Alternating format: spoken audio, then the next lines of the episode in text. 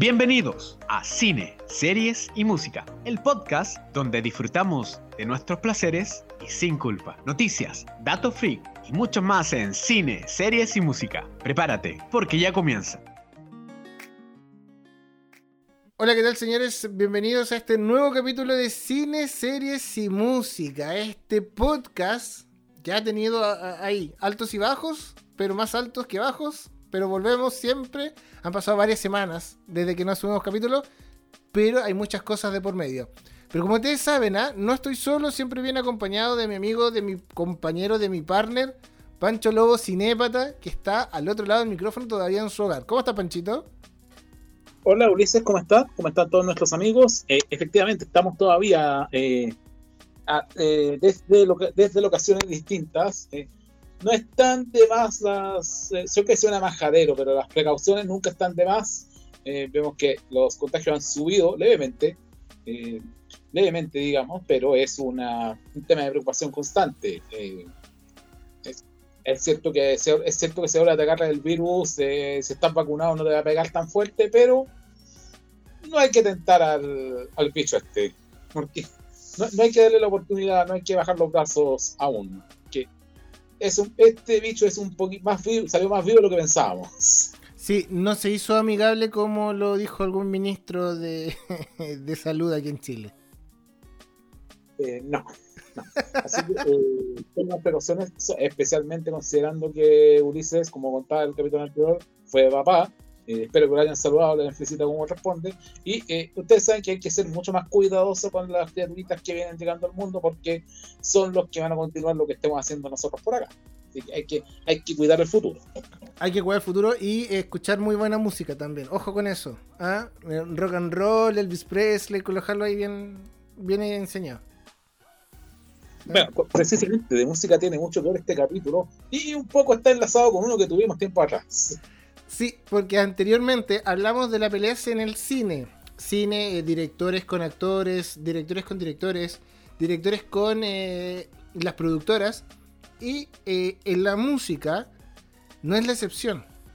En la música también hay peleas y conflictos, no tan solo con la industria, sino que también entre hermanos, amigos, compañeros de trabajo y artistas con todo el mundo tal cual como dices. Eh, bueno, si nuestro podcast se llama Cine, Series y Música y dejamos la música dando voz en el capítulo anterior, eh, dejamos algunos conflictos también medio sabrosos en tema cine y serie en el capítulo anterior, pero porque son un tanto obvios y están tan hablados que, que no vale la pena que andemos en ellos, por ejemplo.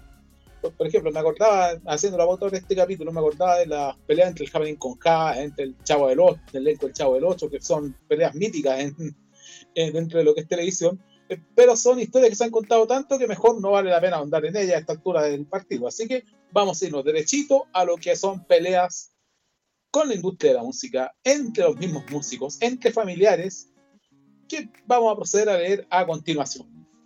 Algunas bastante actuales en todo caso. ¿ah?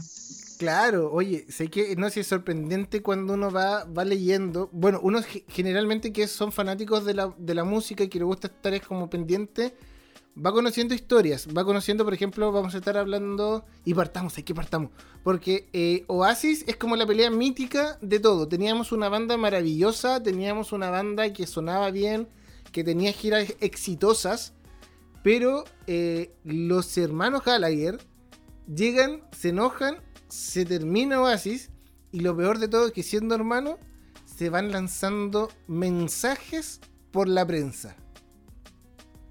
Así es. Bueno, sabemos que Oasis fue una de las bandas eh, fundamentales del Britpop que surgió a mediados de los 90, tanto que en algún momento se habló de la pelea de la guerra del Britpop entre Oasis y Blur, cuando eh, en el año 95 los dos, las dos bandas sacan al mismo tiempo sus discos más exitosos. Eh, the Great Escape en el caso de Blur, What's the Story Morning Glory en el caso de Oasis, los lanzan el mismo día y, la prensa inventó ahí una, una pelea entre las bandas eh, que, bueno, por un tema de marketing, si, bien no tenían mayor, mayor relación entre ambos, eh, tanto Blur como Asis dijeron sacar provecho, ok, esta es platita, más platita para, para nosotros, más discos vendidos, más eh, entrevistas, por lo tanto, más podemos cobrar.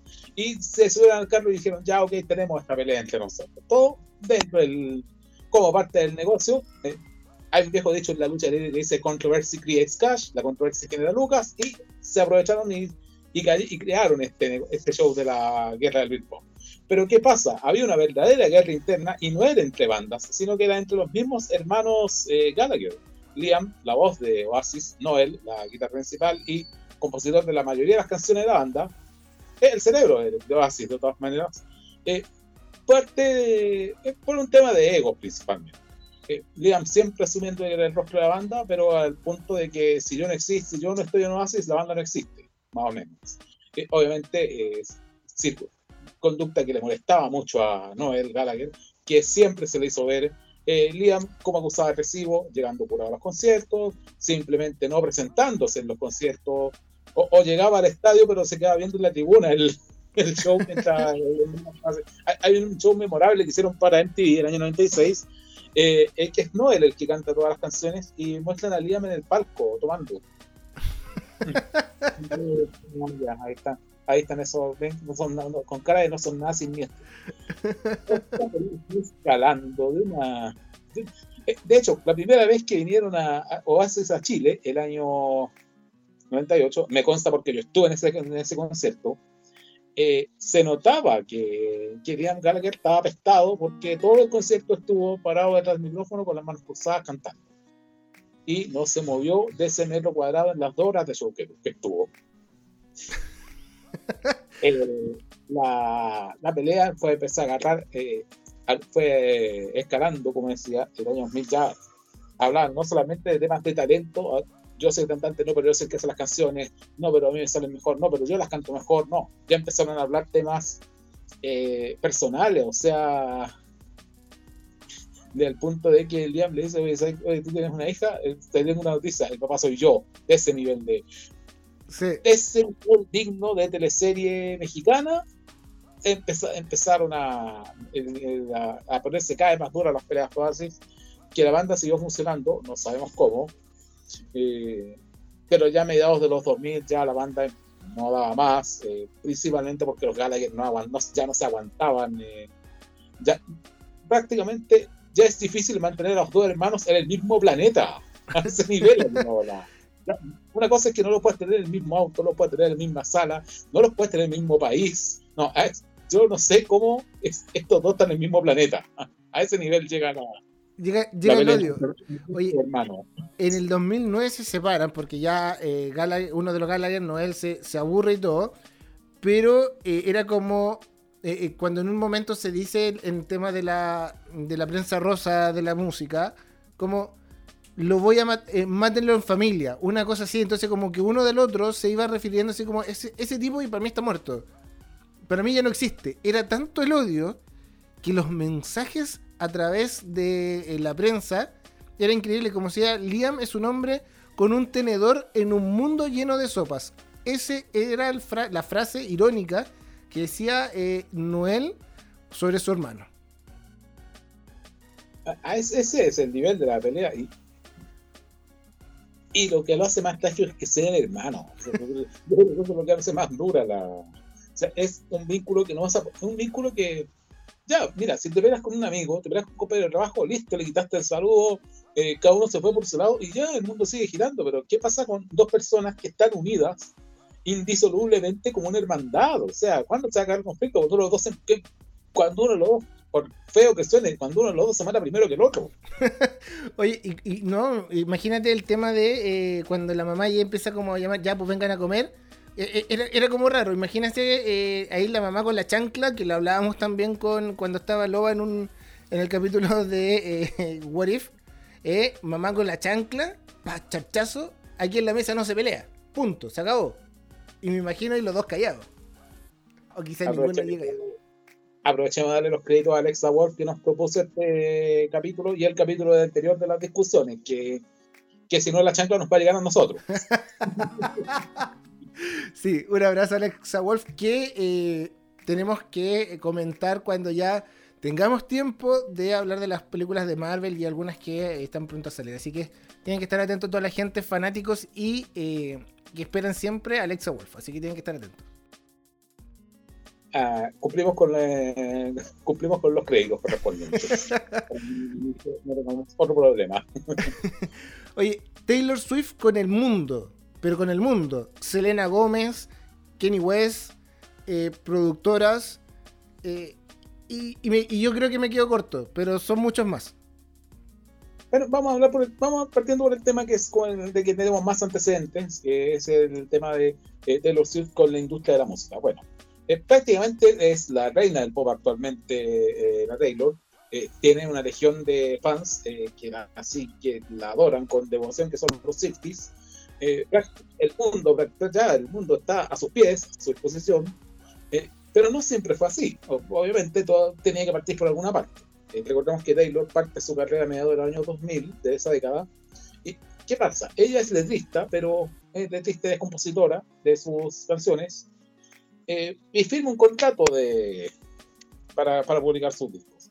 Eh, quizá por inexperiencia, quizá por no saber leer bien la letra de los contratos, en virtud de este, prácticamente sería a la compañía que la firmó, que la contrató en esa época, que por aquí la tengo el dato exacto, que fue eh, Big Machine, la compañía de discos que para la que firma, ella puede grabar, ella vende sus discos, cobra sus royalties correspondientes, pero ¿qué pasa? Que los derechos de las grabaciones son de Big Machine. ¿Qué quiere decir esto?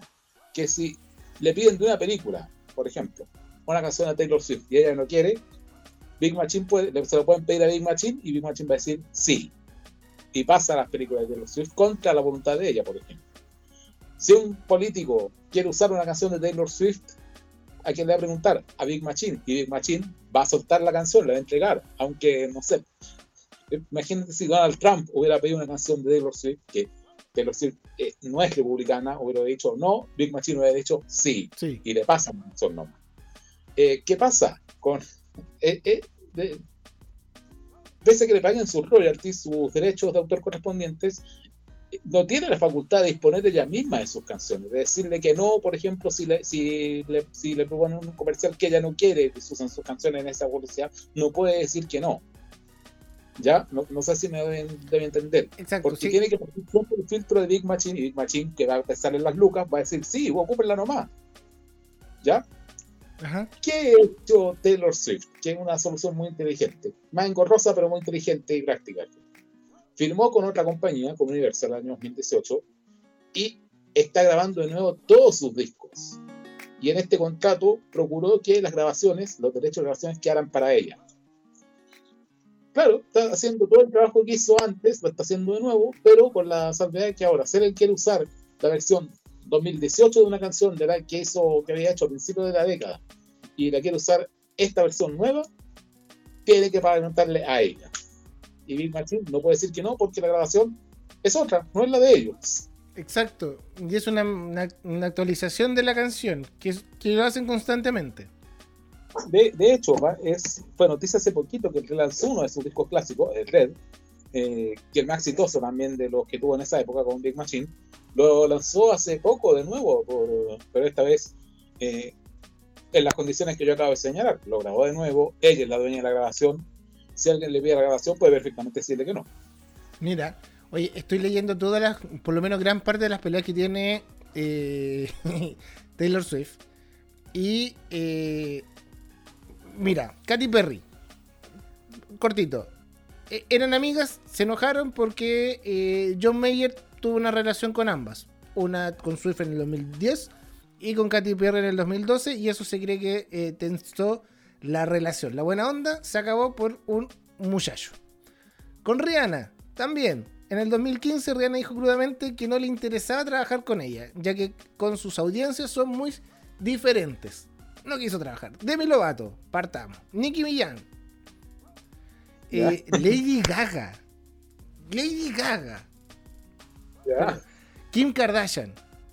Ah, eh, con Tina Fey. Y eh, la última pelea, yo me acuerdo que la vi, eh, que fue hace muy poco, que contra el actor Jake eh, Gyllenhaal. Gyllenhaal. Claro.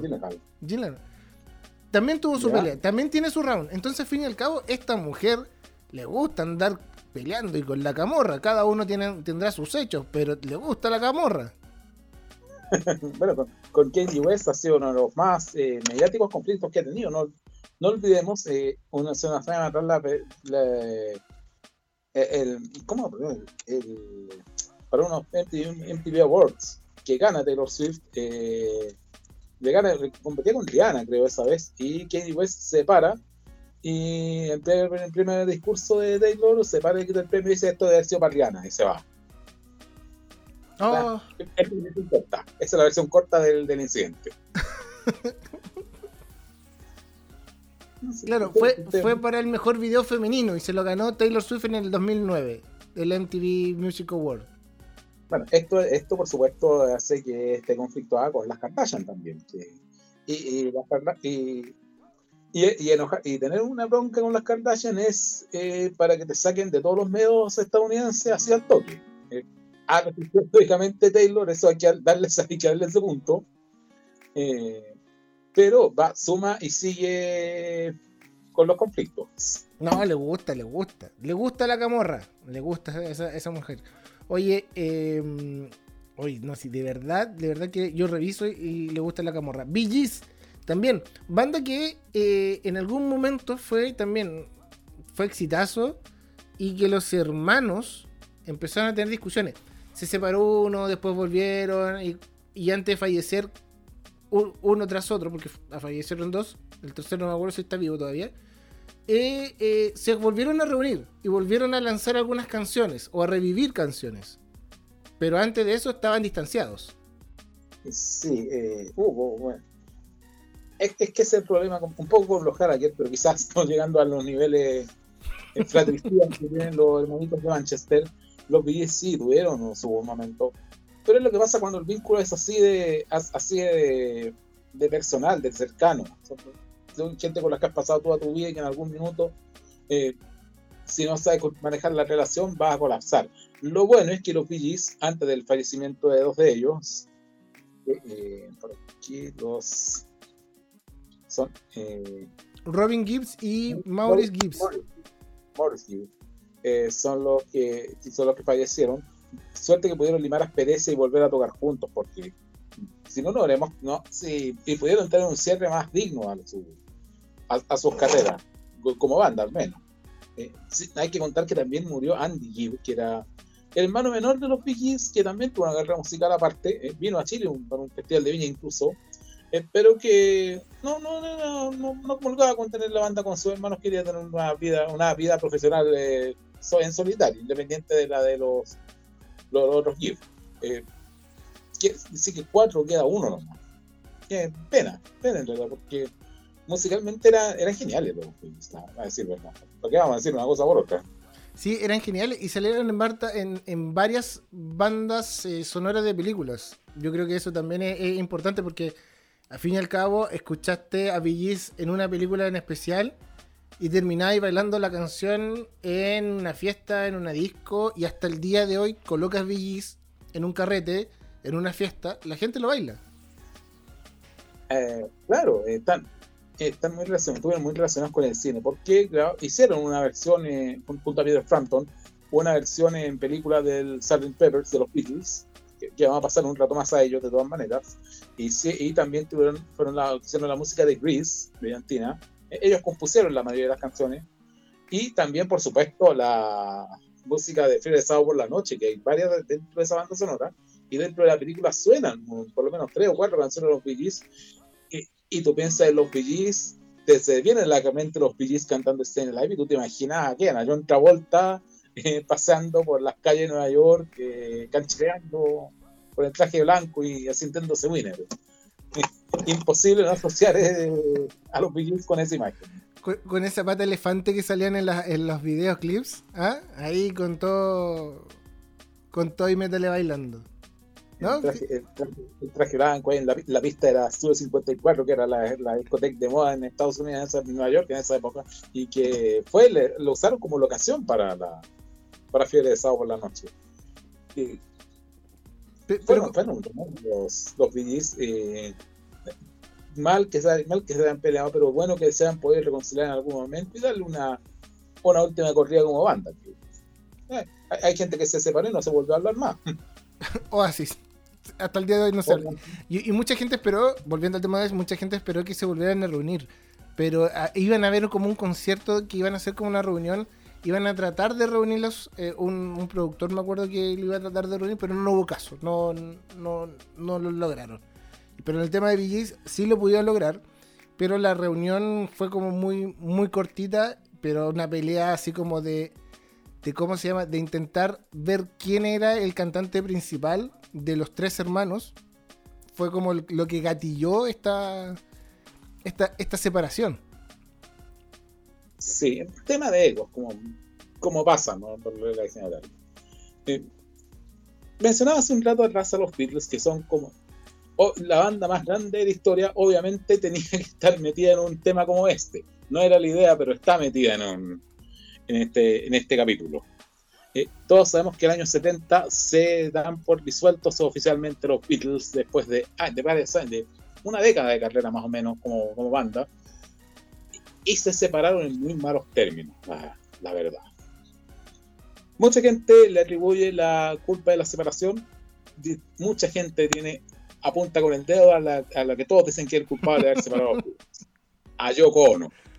Pero no es tan así, la verdad. De verdad, de mucho antes que apareciera Yoko Ono en la vida de un De verdad, yo hasta el día de hoy sigo creyendo que es Yoko Ono. Sigo creyendo que es la culpable es. Sigo, sigo creyendo.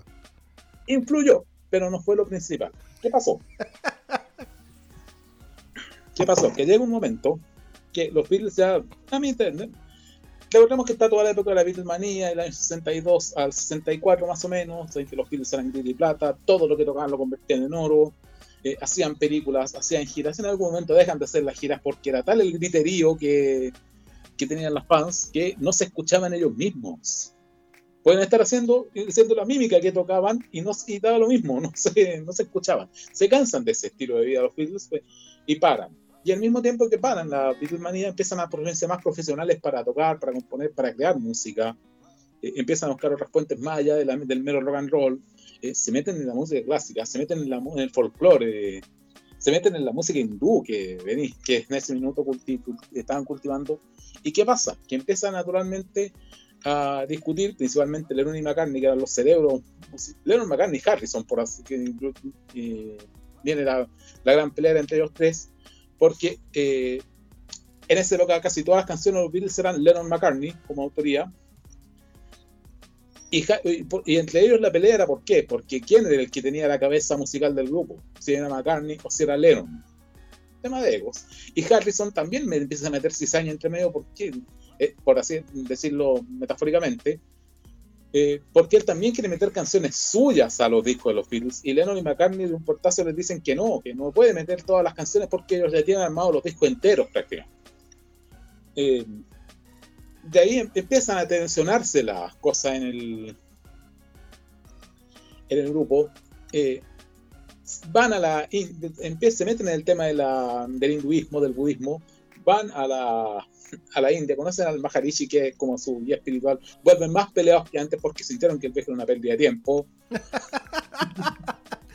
vamos, vamos, con, vamos con el Papa. No, maldito Papa, no nos ayudaste en nada. Vamos, claro, el, el Papa para dentro del hinduismo, que era este Maharishi, no le vendieron la mula, y volvimos. esto hace que las cosas entre ellos se tensionen aún más. Eh,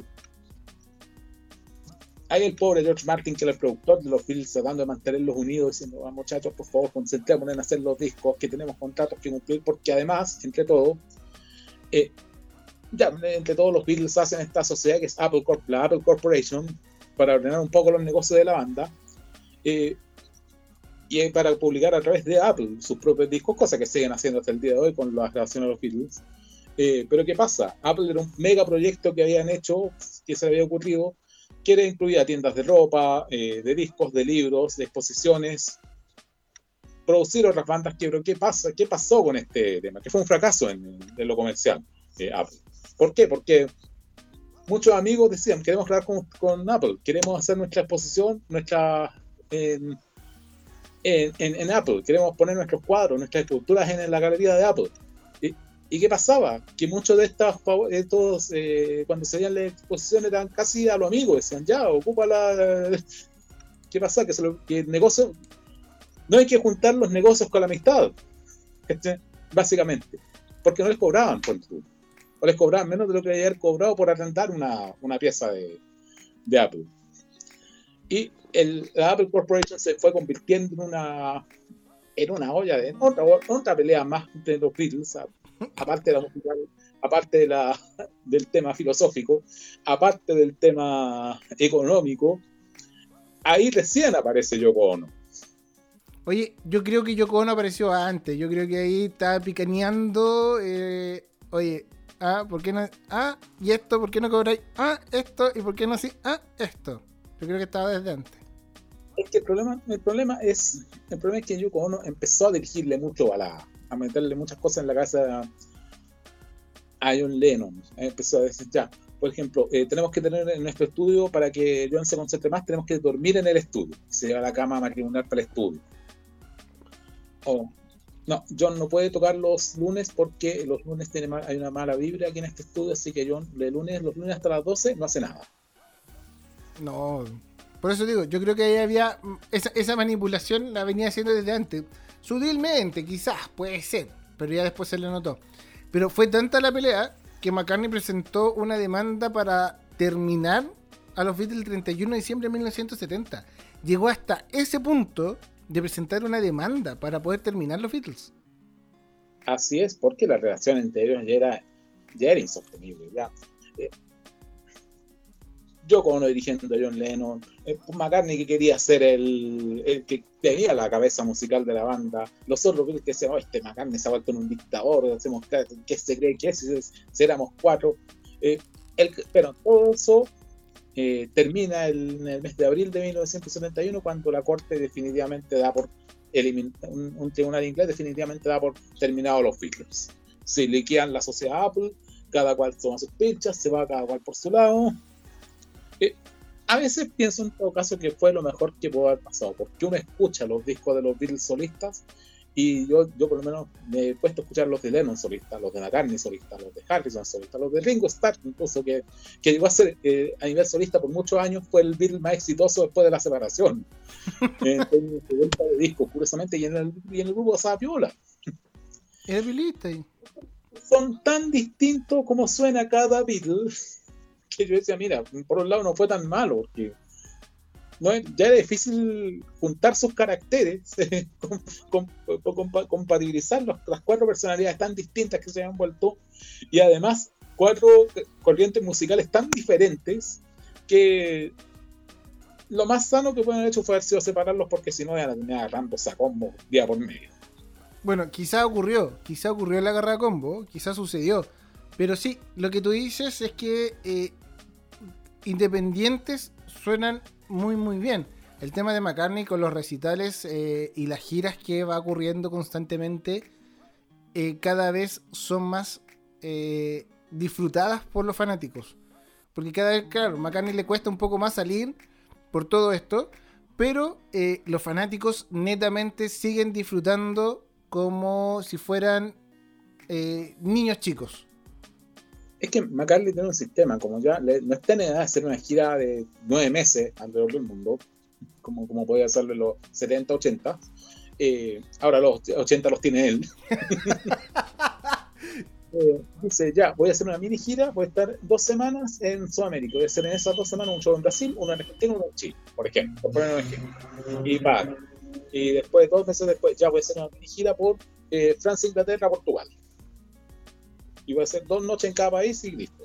Y así, eh, va, va, va racionando las presentaciones que, que, hace y le va bien. Eh, bueno, después, después de la separación, en todo caso, como que fueron recomponiéndose mucho las relaciones entre la, entre la banda. Al final, un problema, un, un problema de aguante entre ellos. Eh, como a los años, dos años, George Harrison y John Lennon hacen un par de shows juntos.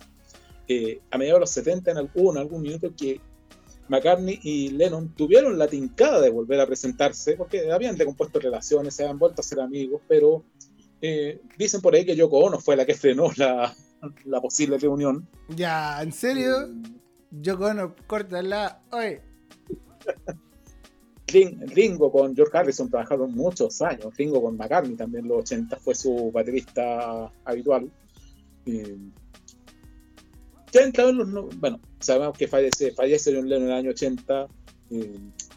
y con, con los años va recomponiéndose la relación entre los Beatles. Recordamos que el año 95 salen las antologías de los Beatles y regraban canciones que tenían a medio hacer como Free as a Bird y Real Love, que las sacan como singles de estas antologías. Y fueron, fueron dos temas nuevos de los Beatles después de más de 20 años.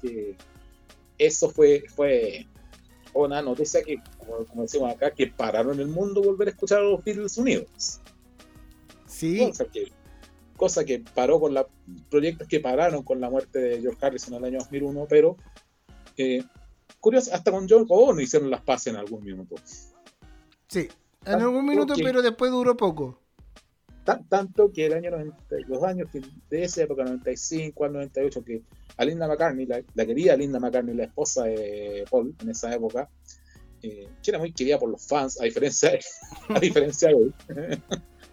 eh, le diagnostican cáncer y dicen que le dicen que el cáncer no es terminal, que puede tratarse, pero, pero va a morir igual.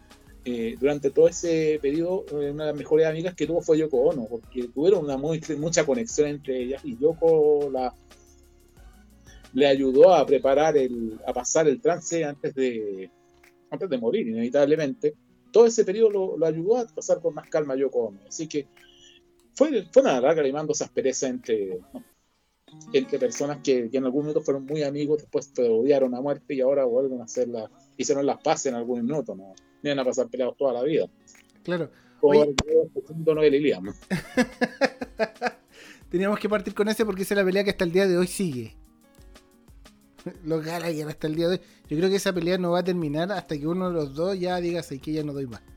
Yo creo que voy a terminar. Ringo Starr y Paul McCartney, tú decías que se juntaron, pero también eh, estuvieron presentando el videojuego de The Beatles, el Rock Band. Yo me acuerdo de esa presentación y me acuerdo del videojuego, pero eh, ese videojuego es maravilloso, porque obviamente eh, si los que han jugado PlayStation hay un videojuego que es de música, que es la Rock Band, y que tú con una guitarra eléctrica, una guitarra de videojuego, podías estar haciendo eh, las canciones de The Beatles. Y sonaba increíble mientras apretabais los botones correctos. Y era, y era increíble, era maravilloso. Por, aquí Alexa Wolf, que lo tuvimos en su momento ese juego, eh. O sea, era. Era. Eh, eran horas y horas de estar jugando Rock Band y pasándolo increíble y escuchando obviamente los Beatles y sintiéndonos eh, Beatles por algún al menos con una consola. sí, no, sí uno se sentía. Y era, y era genial porque el sonido era, era, maravilloso. Y de verdad que es muy, muy bueno. Se lo recomiendo si lo pueden. yo, yo, creo que ya a esta, a esta fecha. Eh, un rock band en una Play, una Play 2, Play 3, yo creo que ya con la Play 5 no sé qué tan... es, que es, que los juegos de música lo descontinuaron en algún minuto. Lo, tanto el Rock Band como el Guitar Hero lo descontinuaron, lo dejaron de lanzar. Eh, no sé alguna razón en particular, serán bien exitosos, pero bueno. Pero podría, podría ser una muy buena ahí. Una muy buena opción. Otra banda inglesa que también eh, terminó muy mal su vida, en el sentido que, que sus miembros ahora no se hablan, eh, es que, también, que, tuvo, que estuvo en algún momento ligado a los Beatles porque eran, grababan el estudio del lado de los Beatles en Abbey Road, es Pink Floyd, que también tiene su, su, historia por ahí, que también, también por un problema de egos y de, y de dirección musical, de, de liderazgos, que, eh, bueno, eh, ustedes conocen a este caballero, a Robert Waters, que fue el fundador, uno de los fundadores de esta banda, y a y Cerebro, uno de los grandes cerebros de la, dentro de la música rock, eh, a nivel que hay que reconocerlo, que es muy talentoso. Pero ¿qué pasa? Eh, Pink Floyd se está convirtiendo dentro de la escena pro rock, del rock progresivo de los 70, en la banda más exitosa, más taquillera, la que llevaba más gente a conciertos, la que vendía más discos. Eh, su disco del año 73, el Dark Side of the Moon, hasta el día de hoy, sí, no solamente uno de los mejores discos de su especialidad, sino además uno de los discos más vendidos de la historia, está fue lanzado en el año 73 y todavía sale todas las semanas en el ranking Billboard. Va a tener 50 años y, todos los, y todas las semanas sale en un lugar del Billboard. Todas las semanas. Porque alguien lo sigue comprando. Eh, ¿Qué pasa? El año 73 sacan este disco, el año 70, pero el año 77 eh, sacan un disco que se llama Animals, un disco ya muy político en sus temáticas, que es casi todo compuesto por Roger Waters. Hasta ahí bien. En el año 79 lanzan el conocido The Wall, de 26 canciones, 23 son de Roger Waters solo. Y, aquí como que se empieza a notar un poco que, que Waters empieza a cargar la mano dentro de la, dentro de la banda.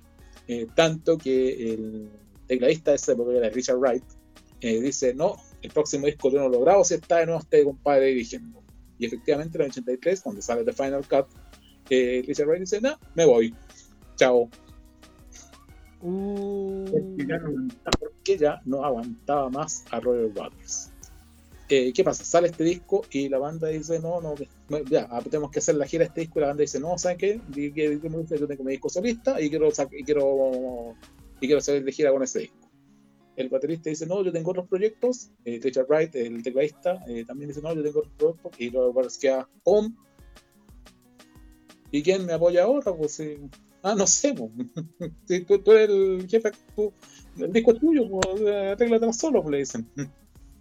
Si tú eres el, el, cabecilla de todo. La Robert Waters picado saca un disco solista también. Eh, salen todas en el 84 los discos solistas. Tuvimos cuatro discos de Pink Floyd separados en un puro año. Y empieza, ya, como esto no va más, ¿qué hacemos? Eh, Waters dice, ya, sacaba Pink Floyd entonces. Y los otros tres dicen, no, pues no sacaba Pink Floyd. Si somos cuatro, no tres. Se van una vez más a la corte inglesa los tribunales ingleses están, están eh, son especialistas en resolver temas de rockero, parece. creo, creo que hay una especialización, hay una rama específica para esos problemas. La corte, después de un par de años de juicio, dictamina ya. Eh, Pink Floyd, la marca, es de los cuatro. Eh, Robert Warren, si quiere, se va del grupo, él va a seguir teniendo sus derechos, sus regalías. Pero si los otros tres quieren seguir como Pink Floyd, pueden hacerlo. Y continúan efectivamente eh, continuó hasta el año 95, que fue la última gira que tuvieron David Gilmour, eh, Richard Wright y Nick Mason, que eran los tres eh, Pink Floyd que quedaban. Eh, Waters con una vena que te encargo hasta el día de hoy. Eh, tanto que para usar los elementos propios de la banda, si bien es cierto, las canciones las puede tocar las veces que quiera, son, son de él, eso no, no lo discute nadie. Pero si quiere usar, por ejemplo, a Mr. Scream, los que han visto los shows en vivo de Pink Floyd saben que está esta pantalla gigante circular al medio de los escenarios. Para poder usarlo, él tiene que arrendársela a los Pink Floyd, tiene que pagarle un arriendo, por ejemplo. Eh, mira, mira cómo te tienen Roger Waters. ¿Ah? en las cosas se supone que habían limado, habían limado asperezas con los años y el año 2005, de años después de que se, del último concierto de Pink Floyd, del trío Pink Floyd, eh, lo invitaron al Live 8 en Londres, a este mega concierto benéfico que se hizo ese año, en junio del 2005, y dicen, y la gran noticia fue, es la primera aparición de los cuatro Pink Floyd reunidos, por primera vez en veintitantos años. Ah, y Pink Floyd Waters, Gilmore, Wright, Mason, un set de cuatro o cinco canciones más o menos en Londres. Y hasta ahí no más queda. ¿Por qué? Porque todos los Pink Floyd decían, hoy tener que fueron cuatro canciones y tuvimos que aguantar este dictadorcillo de nuevo. Hasta ahí no más quedó la reunión de, de Pink Floyd. Duró tan poco que eh, Roger Waters lo empieza a tratar de mocosos e insolentes. Así es el cariño que se tiene. El 2008 fallece Richard Wright. Eh, el 2010, eh, cuando está empezando la gira de, los, de celebración de los 40 años, del 30 años en ese minuto, quiero decir, del disco de Wall, eh, Waters y Gilmore coinciden en un par de fechas y dicen, oye, ¿quieres tocar unos shows de The Wall, David? Y Gilmore le dice, ya, ok, en un par de shows en Londres. hay registro de eso incluso pero como al año, a los dos años, otra vez empiezan los problemas entre Gilmour y Waters. Eh, Nick Mason ya lo había mandado a hablar a, Robert Waters hace rato. Dice, no, yo no toco nada nunca más con este tipo. Eh, y ahora, después de que hace 10 años eh, hubo un intento de reconciliación, Waters y Gilmour no se hablan sino para insultarse. Exacto, intentaron, hay, un intento, como tú decías, hay un intento entre Waters y Gilmour para, por último, en el tema de la pandemia, poder reunirse.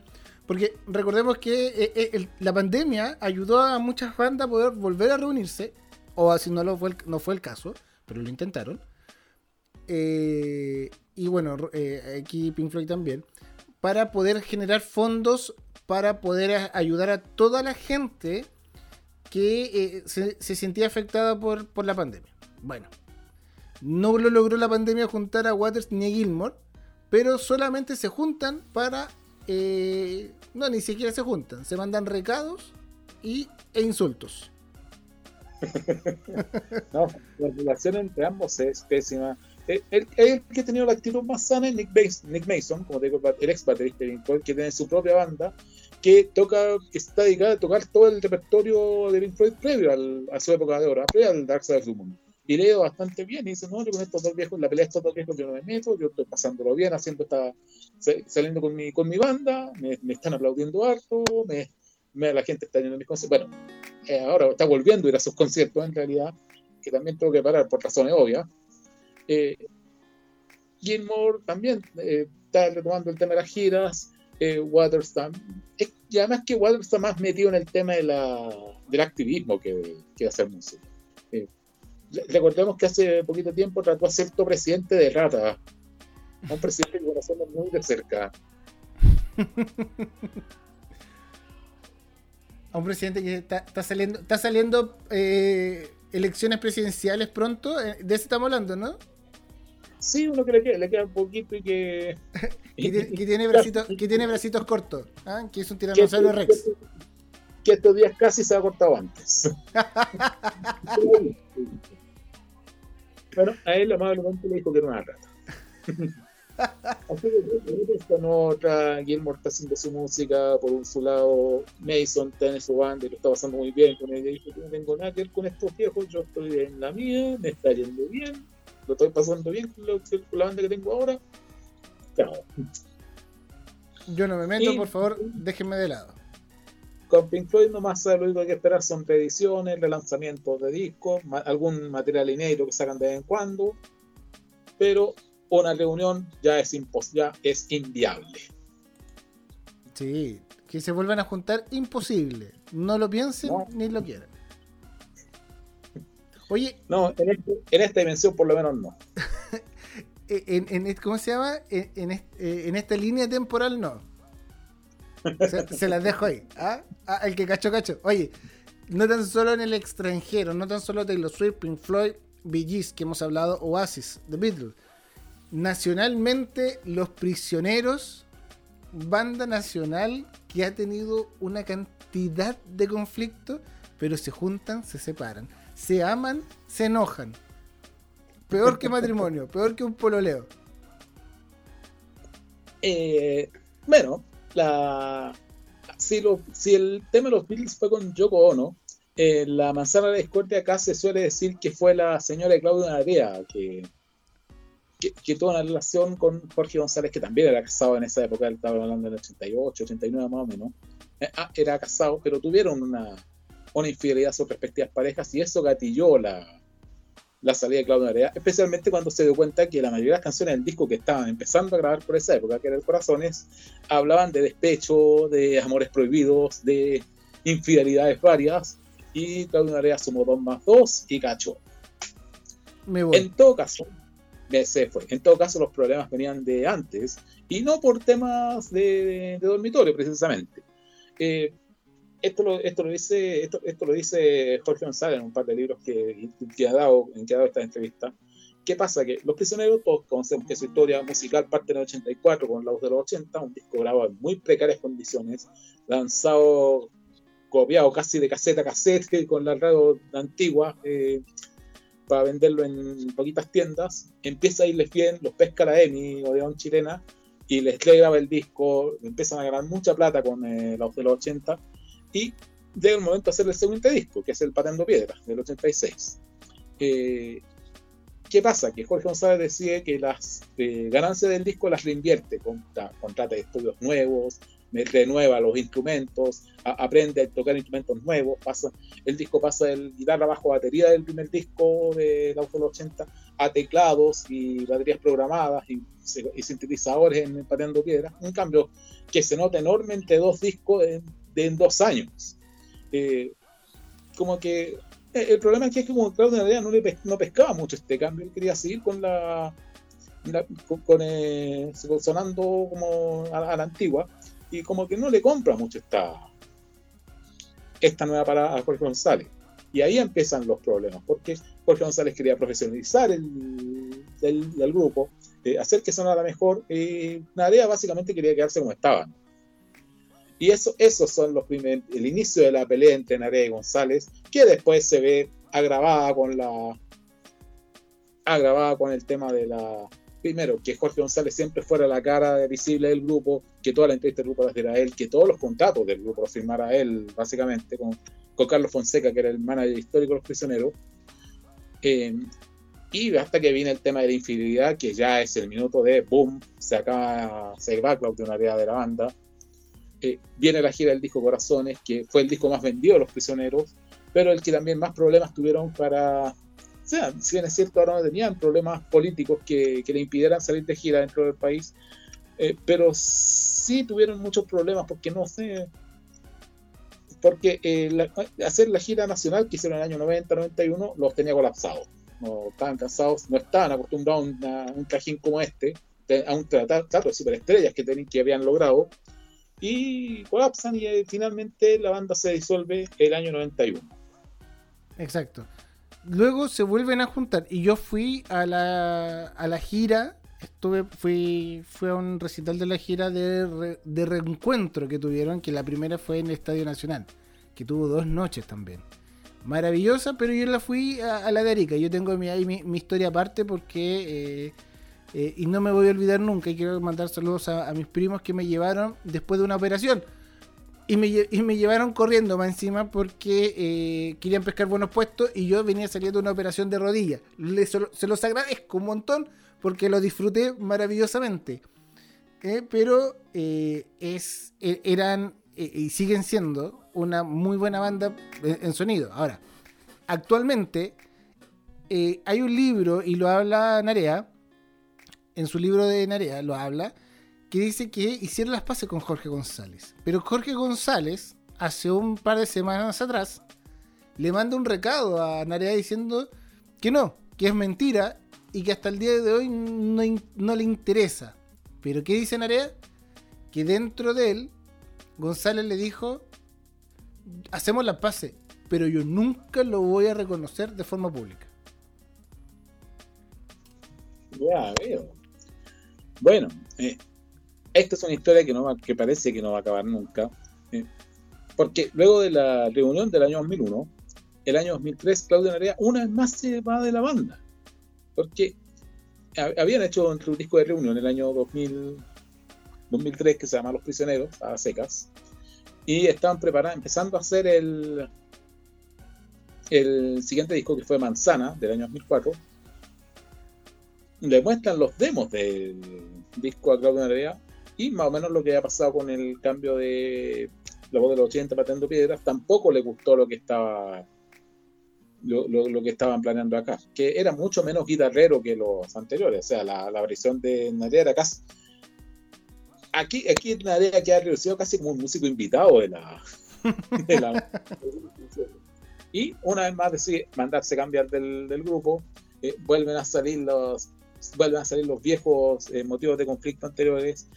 Eh, Álvaro Enrique es invitado como guitarrista para la, gira que, tenían que, empezar en esa época. Vienen las recordadas escenas en los micrófonos. Sí. que eh, le preguntan por Claudio Nadea a Jorge González. No dejan de preguntarle. Por, aceptémoslo. Hasta el año 2003 la prensa especializada en música no era tan especializada, la verdad. había la, prensa de espectáculos tampoco ha sido la mejor eh, de la historia en Chile. Y todas las preguntas de la conferencia eran sobre la salida de Claudio Natia. Y ese el momento en Claudio se le dice, háganse, y les tira los micrófonos. Y, se va. Y me acuerdo que la cara de Enrique es así como. ¿Lo conocen? ¿Ya lo conocen? No saben cómo es. Notable. sale, sale, este disco Manzana de todas maneras del año 2004. No le va muy bien porque no, no había ánimo de, difundir a los prisioneros por, en esas condiciones. Eh, el disco no es malo para nada, eh, pero no, no, tuvo, no tuvo mucho apoyo de, la, de los medios, eh, que se habían puesto una vez más del lado de Narea, que hay una cosa que yo voy a decir que a mí me molesta mucho Claudio Narea, que es un gallo talentoso, que es un gallo con un muy buen músico, que, muy, que ha tenido muy buenos discos solistas, lo he escuchado. ¿Tiene, ¿Tiene su vocación más por el rock de la vieja escuela? Correcto, eso no tengo ningún problema con eso. Pero el tipo gasta mucho tiempo haciendo el papel de víctima en vez de dedicarse a componer y hacer música, que es lo que, es lo que hace bien. Siempre está con la de, ay, yo soy el músico explotado, por el, yo soy el artista explotado, incomprendido, que, ay, que, que me han tratado mal, que me han postergado. Taza ha pasado muchos años haciendo la víctima Claudio Nerea, así que lo que está haciendo ahora es con el que, no, es que se las pase con González, pero es que no lo va a decir. Eh, pero es que todo eso para vender otro libro con su triste historia es eh, aquí necesito la escena de George Harrison en el capítulo de Los Simpsons. Esto ya se ha visto. Eh, otro libro, porque creo que está como el tercer. Ah, yo sé que el primero tuvo un éxito rotundo. Hizo un segundo libro que creo que le agregó como un, par de hojas más. No sé cuántas, pero le agregó un par de hojas más. Y ahora, si va a ser el tercero, ¿qué va a hablar? ¿Va a seguir hablando de los prisioneros? ¿Ah? Una, cosa que a mí me llama mucho la atención, ¿eh? por lo menos hasta esta declaración de que hizo las paces, eh, Claudio Narea toda la vida atacando a Jorge González, pero lo más bien que toca canciones Jorge González en su repertorio. Ah. Vemos que hace poco se vieron como los ex prisioneros Narea y Tapia. Sí, también me acuerdo, como los ex prisioneros, sí. Eh, ok. Pero, pero algo de verdad o algo de no sé si algo de mentira, pero algo de verdad tiene que ver. Si, si pudieran tocar eh, eh, eh Narea con Tapia y salir como los ex prisioneros, porque creo que la marca igual la tiene González y las canciones de González obviamente es difícil que puedan tocar porque el tipo es pesado y te va a cobrar los derechos. Te va a cobrar los derechos si le tocáis. algo de razón tendrá, pero bueno, no lo vamos a saber nunca. Eh, lamentablemente la, historia, si, si nos vamos a la frialdad de las cifras, eh, 9 de 10 canciones de los discos prisioneros dicen Jorge González. Sí, pues. Sí, sí, por eso te digo, algo, algo, algo va a sacar, una tajadita va a sacar González de que si se te ocurre cantar alguna canción de él. Es Nariel que se aprieta. Oye, siguiendo con los problemas de falda, porque eh, lo, hablamos con eh, The Beatles. Prisioneros. De Ramones también. Porque hubo una mujer de por medio que también hizo separar a los Ramones.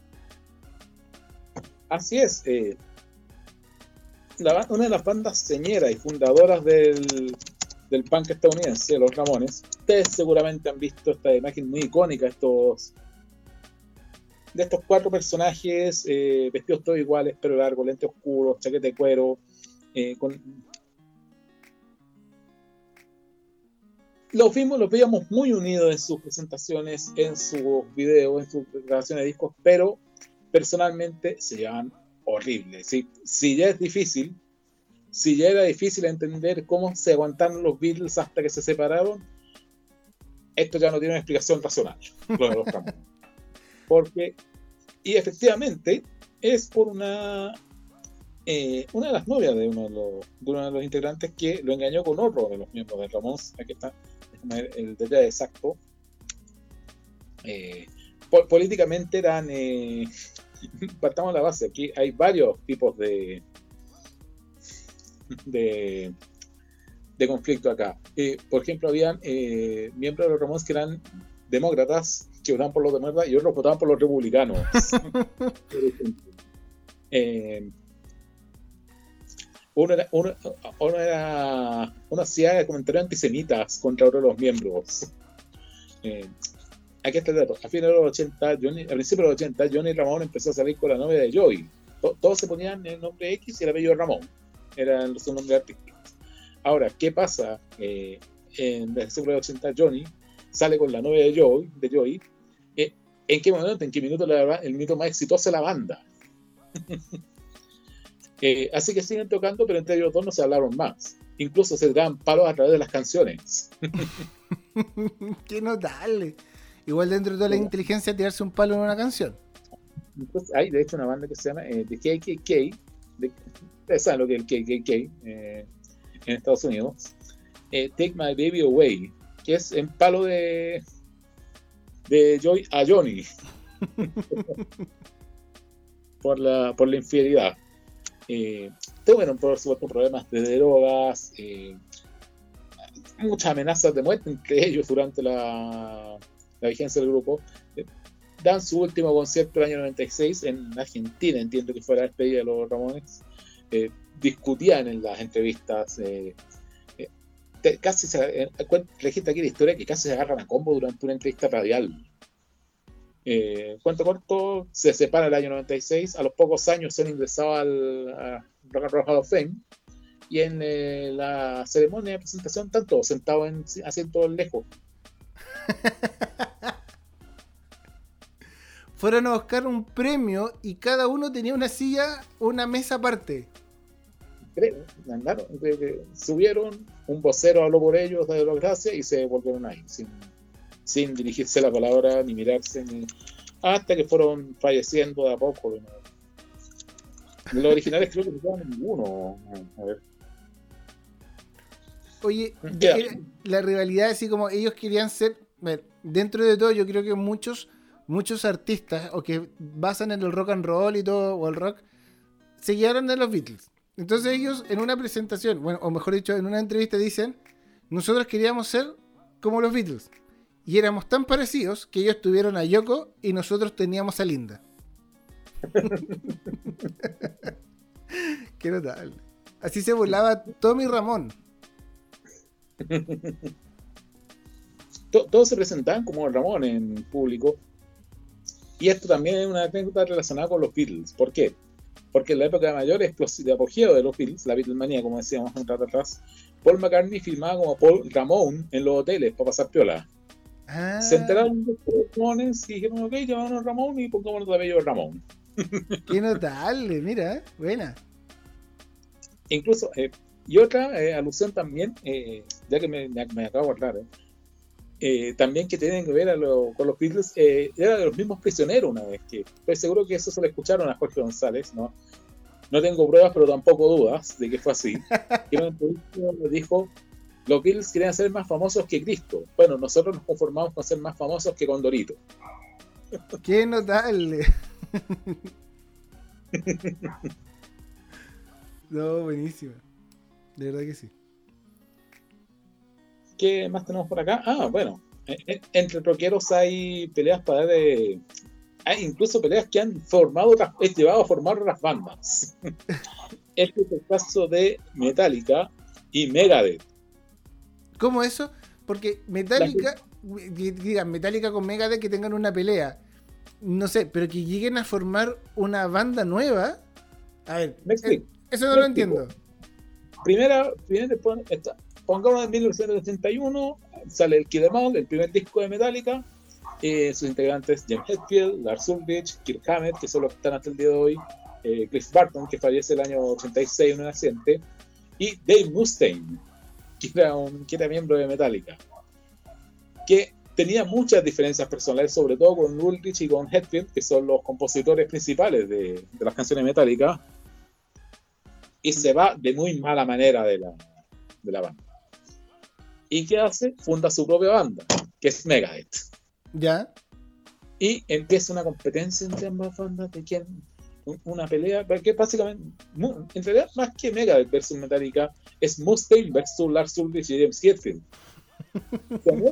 que se tiran los palos entre sí, porque el resto de miembros de cada banda se dan las, se dan las se dan increíblemente bien, increíblemente bien. Tanto que el año 2008 al 2010 eh, se van de gira juntos. ¿En serio? más. En realidad fueron un tour que se llamaba los Big Four, que eran Metallica, Megadeth, Anthrax y Slayer. ¿Ya? y se en los mismos aviones, los mismos hoteles, los mismos estadios. Eh, muchas veces sacaron fotos las cuatro bandas juntas, eh, pero y tienen los miembros de Megadeth con los miembros de Metallica en la misma foto, pero ¿cachai? Que a un lado está Dave Mustaine mirando de reojo, a Lars Ulrich mirándose de reojo. Mm, ¿Qué notable? Parece que los otros miembros sean, sean bien, sean, perdean juntos, pasen show juntos, ensayan en las mismas salas, pero ellos dos en particular son los que están tirándose cuchillos con la mirada. Oye, eh, mira, estoy buscando toda la pelea y no, no, busqué el tema de la, pelea en sí, pero encontré una página donde eh, hablan de, las, de los detalles de quién podría ser mejor ¿ah? de, esta pelea entre Metallica y Megadeth. Así como a discos, a canciones, y uno de los discos más criticados que tiene, no sé, pues Metallica, que es An Angel, versus el Megadeth, que es The Riggs, eh, dan ganadores así como un empate técnico, porque no son muy buenos discos, aunque a mí me encanta el disco de Metallica, el San Angel. Es un tema gusto. Eh, por eso, un tema gusto. Yo creo no es un, no es un discazo, pero es un disco más, más, más, ¿cómo se llama? Más comercial, pero un disco buenísimo, me encanta. Pero eh, dice que por lo menos el de Megadeth tiene una mejor rola que el de San Angel. Y ahí se los dejo. Pero, y, empiezan a detallar. Canción, disco, meta, concierto, eh, y así. Eh, ¿Cómo se llama? La portada del disco también. Y así van sucesivamente detallando las competencias que hay en cada uno de ellos. Eh, es, esto es un conflicto, como te digo, entretenido, porque no son las bandas entre ellas las que tienen que hacer, son miembros puntuales de las bandas los que los, que se tienen sangre en el ojo, los que se la tienen prometida de, hace años. Eh, a diferencia de lo que otro también dentro del metal, una clase, también otra de las clásicas peleas del, metal, que es eh, en el seno de Guns N' Roses, que es entre Slash, el clásico guitarrista de, la banda, con Axel Rose, el frontman histórico de, de los Guns. Oye, pero esta pelea, esta, pelea igual duró, duró harto, ¿no? Axel Rose con Slash duró harto hasta que se volvieran a juntar, vinieron a Chile y todo y ya con un Axel más, más recompuesto. Me acuerdo que estuvieron, por lo menos fui el del Estadio Monumental. Estaba más recompuesto, llegó a la hora, llegó a la hora y cantó las, tres, las tres horas que tenía que cantar. Pero ya por lo menos estaba más, solucionado.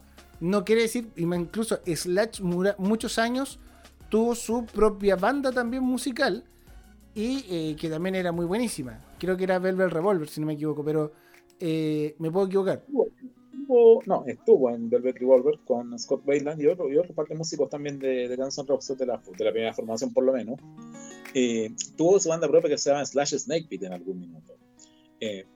¿Por qué? ¿A qué me ¿Dónde empieza este problema? Es, Axel Rose y Slash son miembros de están desde el comienzo, en, que desde el comienzo en Axel Rose, pero Axel era solamente la voz y el piano en algunas canciones de la, de la primera etapa. ¿Qué pasa? Que cuando Guns N' Roses empieza a ser popular, eh, con el Appetite for Destruction en el año 87, el, legendario Use Your Illusion en el año 91, que fue como el, el, clímax mayor de la carrera de Guns N' Roses, donde eh, llenaban, te, hacían estado shows para 100.000 personas, eh, te invitaban a invitaban a Axel Rose a shows a tributo de Freddie Mercury, por ejemplo, Elton John invitaba a Axel Rose a, a cantar con él. Eh, los Rolling Stones en algún minuto le dijeron que a Axel ¿quieres cantar? que, que, eh, eh, queremos, necesitamos invitado por nuestro, nuestra nueva gira para el show de debut. Si queréis cantar una canción solo, ok, dice Axel. ¿Qué, pasa?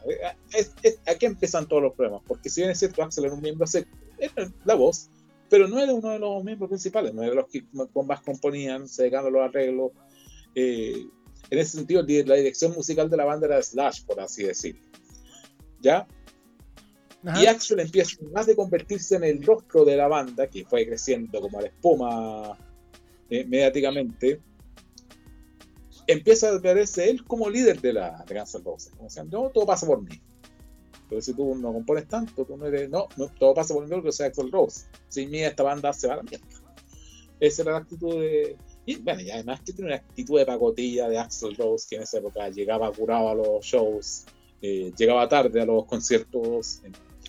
Pasó una de las veces que estuvo en Chile que el show estaba anunciado para las 9 de la noche y empezó a las 11 y media. ¿Por qué? Porque Axel estaba traje curado y tenían que hacerlo reaccionar pues, para, que pudiera, cantar y no se le olvidaran las canciones, porque esa era otra que pasaba en ese minuto. A veces se le olvidaba la canción, se paraba y decía, no, no canto más, me voy, se iban a cambiar. Y, y, eso tenía un poquito apestado. Y eso en algún minuto, un tipo tan profesional como Slash lo tenía un poquito apestado. Así que en el 94 del ultimátum le dice: ¿Te vas tú o me voy yo? Y se tuvo que ir Slash. ¿Y se fue Slash? porque Axel Rose se acabronó con todo lo que era Guns N' Roses, prácticamente toda la decisión la tomaba él, quién se iba, quién se quedaba, no siendo el más eh, psicológicamente adecuado para dirigir una banda. Oye, pero, pero leyendo y, lo que va conociendo uno con el tiempo, Slash siempre tuvo las ganas de volver a Guns N' Roses por, un tema del, del gusto, de la pasión pero era tanto la pelea que eh, Axel eh, incluso se retiró del Salón de la Fama del Rock and Roll cuando supo que eh, Slash iba a participar. Así de, de brígido era la pelea. Uh. Bueno.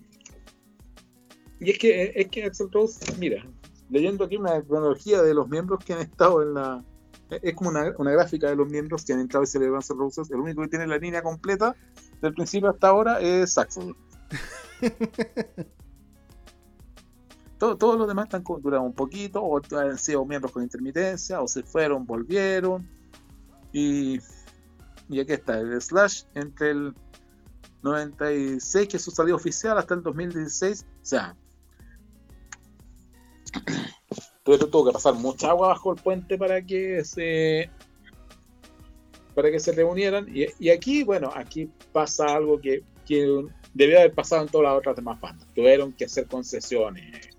Exacto. Axel tuvo que dejar de ser un cabrón como era hasta ahora empezar a portarse bien ser más responsable con su profesión dejarlo ah, está, un poco también se intoxicaba ahora Axel ya no toma tanto ya es más responsable tal como decía, la última vez que vinieron a Chile empezaron a la hora.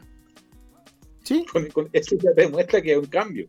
Y el show, lo hice, creo que fue, fue ese día, creo que se tocaron con The Who, parece. Creo. Sí. En un, y empezaron a la hora y terminaron a la hora. Y, y hicieron un show que dicen lo mejor, lo mejor, el mejor show que han hecho en Roses es ese en Chile. Porque eh, el primero fue el del año 92, que el Axel de esa época, el Axel que tenía problemas en los hoteles, que llegaba curado, que, que incluso paró un momento porque le llevó una botella y dijo, ya, otra botella más, yo no canto más. Pero no, no, sí fue un, fue un buen recital. No me acuerdo, no me acuerdo, no me acuerdo el, el, el, nombre del, del, evento, pero me acuerdo que ese evento también iba a venir Aerosmith. Eh, pero después canceló, canceló y era Aerosmith, eh, Guns N' Roses, The Who y otra banda más que ahora no me acuerdo qué. Pero eh, estaban Axel Rose, eh, Axel Rose y The Who, creo que estaban todos diciendo, oh, esta es la misma banda que nos ha dejado plantados tres veces. Así era la, la reacción de la, de la, crítica, porque estaban todos sorprendidos con el buen nivel de, del show. Y todo partió, como dije de Raz, por ceder a algunas cosas, ¿no? Por, por ser, más, ser un poquito más transigentes. al final es eh, un poquito más de voluntad por, por, arreglar las cosas.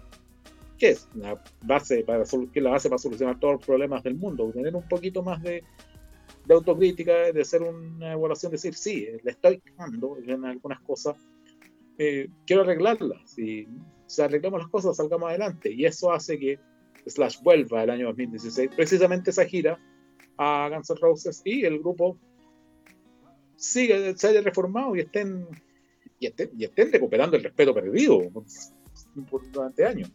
Sí, no, y se espera que sigan haciendo gira ya después de esta pandemia. Créeme que yo volvería y lo pasé muy, muy bien. Así que eh, e, eso es bueno. Y lo que tú decías, faltó esto en la banda, por ejemplo, de Beatles antes que falleciera John Lennon. Hubiese sido increíble por lo menos una pequeña reunión de, los Beatles y poder cantar todos juntos. O, eh, bueno, Bee se volvió a juntar. Por lo menos tuvimos un, pedacito. Eh, Oasis, Oasis yo ya lo veo complicado. Pink Floyd, pues, no sé. ¿Ah? Taylor Swift ya está, olvídenlo porque ya va a, va a seguir peleando con el mundo.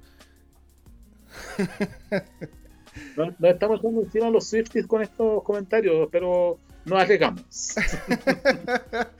pero sí, no, faltó, faltó, bueno, por lo menos los prisioneros se juntaron, tuvieron gira y algunos discos, pero sí, Axel Rose y Slash, yo creo que es una de las eh, grandes, ah, o, Guns N' Roses ahora con, con, su, con sus bandas, yo creo que es maravilloso escucharlos y, de verdad es, sería increíble volver a verlos al término de esta pandemia.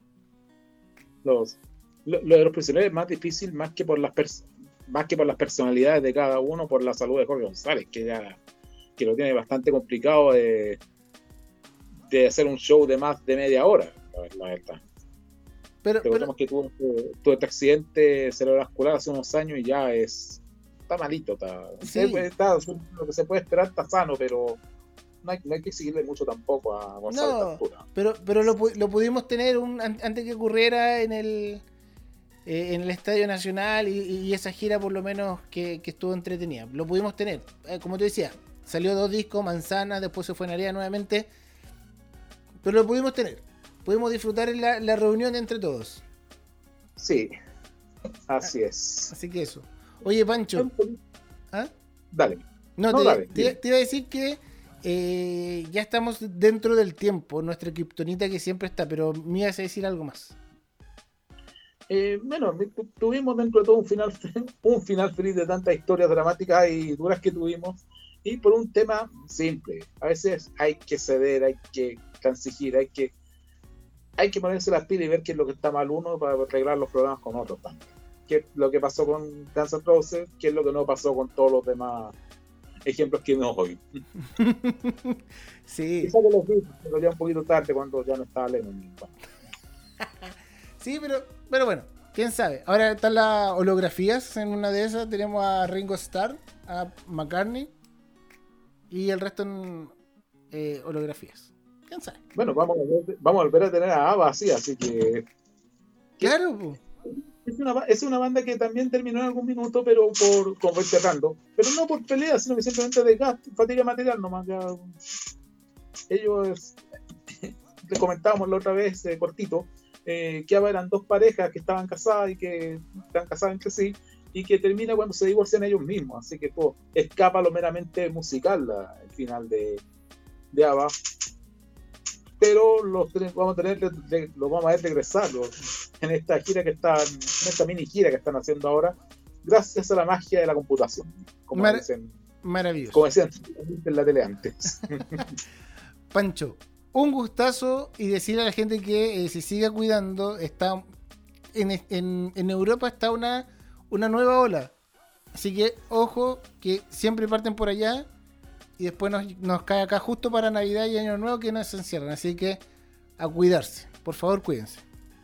Cuídense tanto, eh, sean responsables y síganos escuchando que nos sigan escuchando y haciendo sugerencias, porque como decíamos hace un rato atrás, este capítulo surge precisamente una sugerencia de, vuelvo a repetir, de Alexa Wolf, que pronto estará nuevamente con nosotros en una nueva Así un abrazo, cuídense y estén atentos, ¿sabes? ¿ah? Porque seguimos, eh, ya, que se, ya que está el cine funcionando, vamos a seguir hablando de películas. Hay que empezar a ponerse las pilas con eso también, que eh, eh, hay, que hay que ir con los resúmenes de fin de año, pues tenemos que tener material de qué hablar. Así que eso. Un abrazo, Pancho, cuídense. Y chiquillos, cuídense. Cuídense harto y nos estamos escuchando en una próxima oportunidad. Termina un episodio de Cine, Series y Música. Hasta la próxima.